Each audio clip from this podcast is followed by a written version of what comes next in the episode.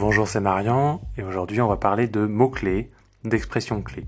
Alors oui, vous le savez sans doute déjà, le mot-clé en SEO, c'est la base, la base de la base, tout s'articule à peu près autour de ça parce que c'est au cœur du marketing qu'il y a derrière. Alors cet article, lui, euh, s'adressera plus directement aux débutants, un peu comme aux anciens, parce que vu que le sujet est au cœur du SEO, le secteur étant très concurrentiel, il ne faut pas se tromper.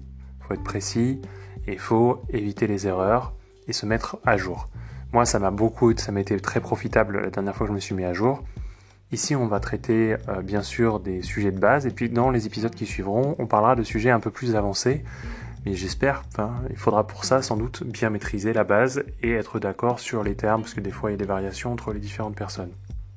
Alors pourquoi c'est important? Parce que euh, c'est pour la rédaction d'un article optimisé pour la SEO, le choix des mots-clés permet d'aboutir à un article engageant, bien écrit, et d'être euh, présent sur une euh, SERP où il y a beaucoup de recherches. Si vous êtes présent, si vous ne réfléchissez pas trop aux mots-clés et que vous faites votre article à l'arrache, vous serez sans doute présent sur des recherches que des gens font, mais des gens qui seront euh, très en accord avec votre mindset, votre façon de formuler les choses. Alors que si vous faites une, réalisez d'abord une recherche de mots-clés au préalable, eh bien vous serez capable de proposer un contenu pour ce que les gens cherchent le plus. Sur la thématique qui vous intéresse, bien sûr. Mais vous, vous serez capable de toucher les gens pour de vrai, parce qu'ils viendront naturellement vers vous. Alors, au niveau de la définition, je vais prendre celle de SEMrush, qui est un acteur euh, incontournable. Les mots-clés sont les termes que les gens entrent dans un moteur de recherche pour trouver des informations. Voilà, ni plus ni moins.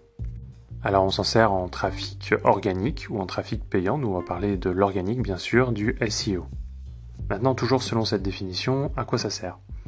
Ben, Ça sert à, à, comprendre et à atteindre son audience. Ça sert à trouver des nouveaux sujets pertinents pour obtenir des leads, des ventes. Vous pouvez aussi, je l'ai souligné, faire du référencement payant avec, donc pour améliorer vos campagnes d'annonces et tout ça. D'une manière générale, vous allez vous en servir pour développer l'audience et la notoriété de votre marque. Maintenant, est-ce que vous savez qu'il existe différents types de mots-clés? Je vais parler de trois types de mots-clés principaux là, mais on a déjà le mot-clé ou l'expression générique. Euh, par exemple, c'est ce qui tape un peu large, par exemple fleuriste ou bouquet de fleurs. Et bien ça, c'est les résultats vont être très nombreux sur ces recherches parce qu'il y a énormément de sites qui traitent de ces différents sujets. Par contre, il peut y avoir beaucoup de recherches aussi. Ensuite, on a les marques ou les noms.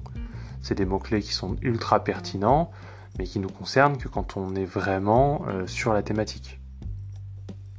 Si vous n'êtes pas la marque ou si vous ne parlez pas de cette personne en particulier ou de ce pays, etc., c'est plus difficile de se placer dessus. Donc c'est euh, selon les situations.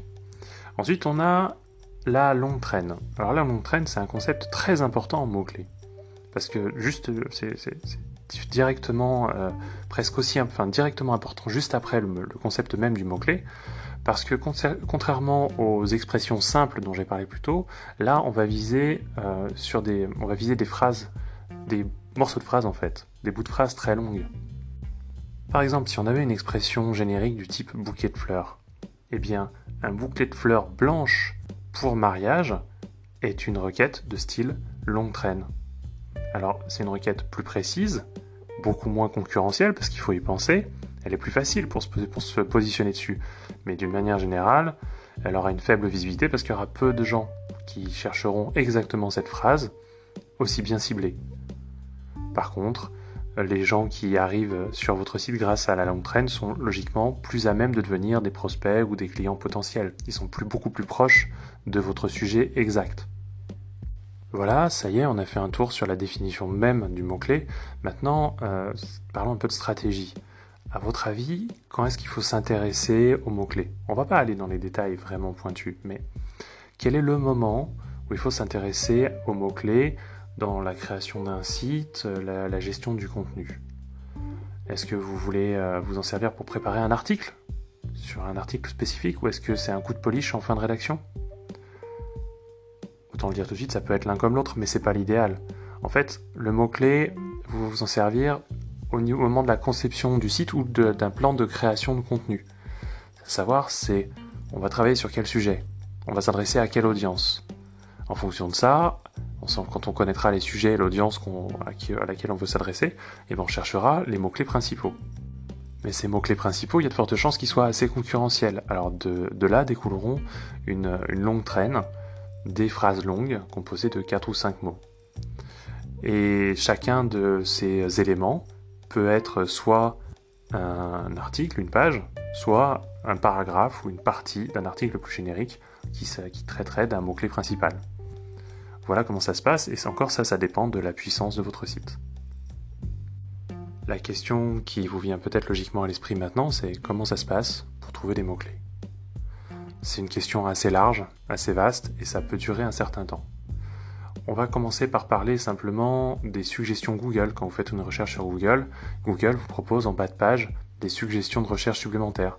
C'est déjà un bon indice. Vous pouvez aussi regarder ce que fait la concurrence, comment elle se positionne, quel est le, euh, quel, champ sémantique elle utilise, si elle est bien positionnée, si vous savez qu'elle a de l'audience. Et puis il existe un outil très très puissant qui s'appelle Google Keyword Planner, un outil gratuit. Cet outil est destiné aux gens qui cherchent des mots-clés, principalement à la base pour faire, de la, euh, pour faire des campagnes publicitaires dans les outils de, campagne pub euh, Google. Mais pour l'expert en SEO, c'est un super outil parce qu'il est gratuit, parce qu'il est proposé par Google même, qui permet d'obtenir des informations du type OK, si je me concentre sur tel mot-clé ou tel sujet, euh, eh ben, quelle est l'audience de ce mot-clé? Est-ce qu'il y a beaucoup de gens qui, euh, qui, cherchent ça tous les, euh, tous les mois, tous les jours? Ok. Et, est-ce qu'il y a d'autres, est-ce qu'il n'y aurait pas d'autres mots-clés un peu pertinents qui vont autour de la question?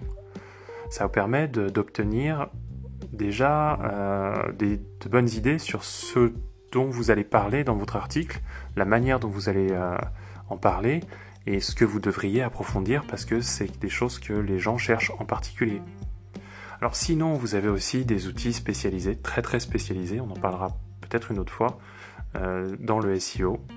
Il y a quelques acteurs principaux, quelques acteurs français, quelques concurrents et tout ça.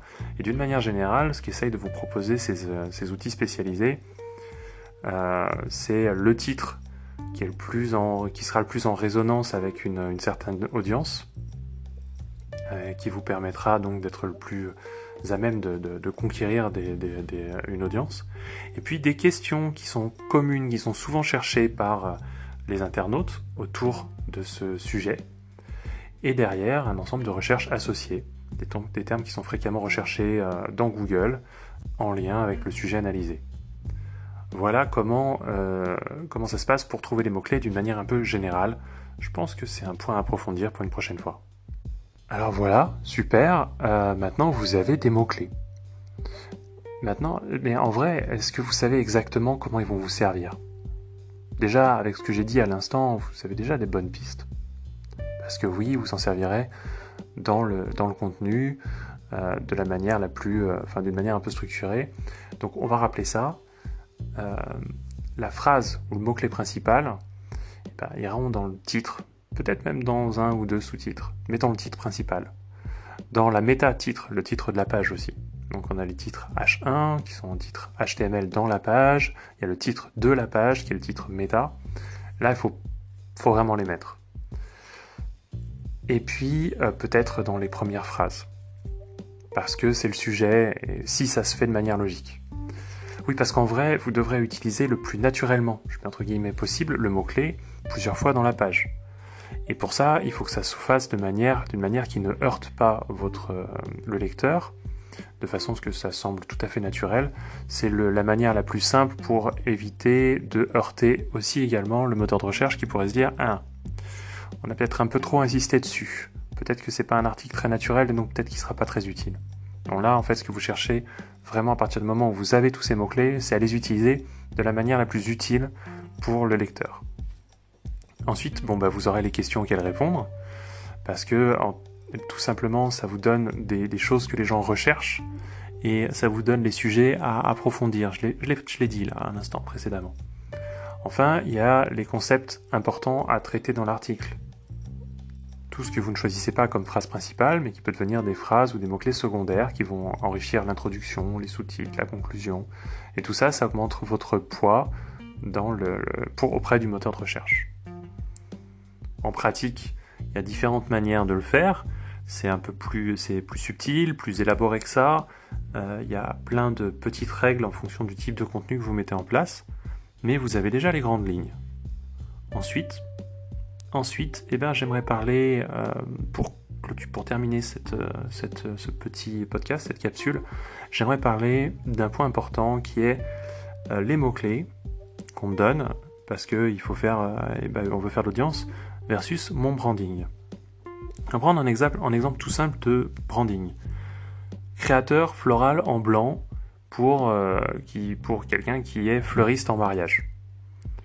Créateur floral en blanc, euh, c'est élégant, c'est stylé, ça touche peut-être le cœur d'une certaine audience. Et ici, donc, on a un problème marketing. Est-ce qu'on se place très haut sur une micro-niche euh, de créateur floral en blanc avec une audience extrêmement faible? Ou est-ce qu'on réfléchit en termes de mots-clés d'abord? Donc on trouve sa cible, on propose dans les articles et dans les titres les mots-clés que la cible recherche, et puis ensuite on l'éduque. Oui, euh, je suis un fleuriste pour mariage de type, euh, je, me suis, je me positionne comme un créateur floral en blanc. Je peux avoir euh, utilisé ce slogan un maximum sans pour autant lutter ou me battre contre le référencement naturel de l'article. C'est un angle d'attaque qui se, qui se tient aussi très bien et que d'une manière générale je recommande. Sauf si bien sûr votre micro-niche est suffisamment riche ou suffisamment proche de l'achat pour que vous n'en ayez rien à faire, parce que ça peut être très bien une, une micro-niche ultra ciblée. Voilà. Moi je vous abandonne ici, mais je reviens très vite, comme d'habitude.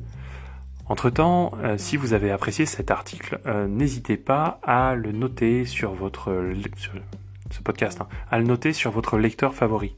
Oui, parce que en fait, c'est le meilleur moyen pour qu'il soit, pour qu'il devienne un peu connu et que je continue à travailler dessus, à l'approfondir et aller de plus en plus profondément dans le référencement naturel.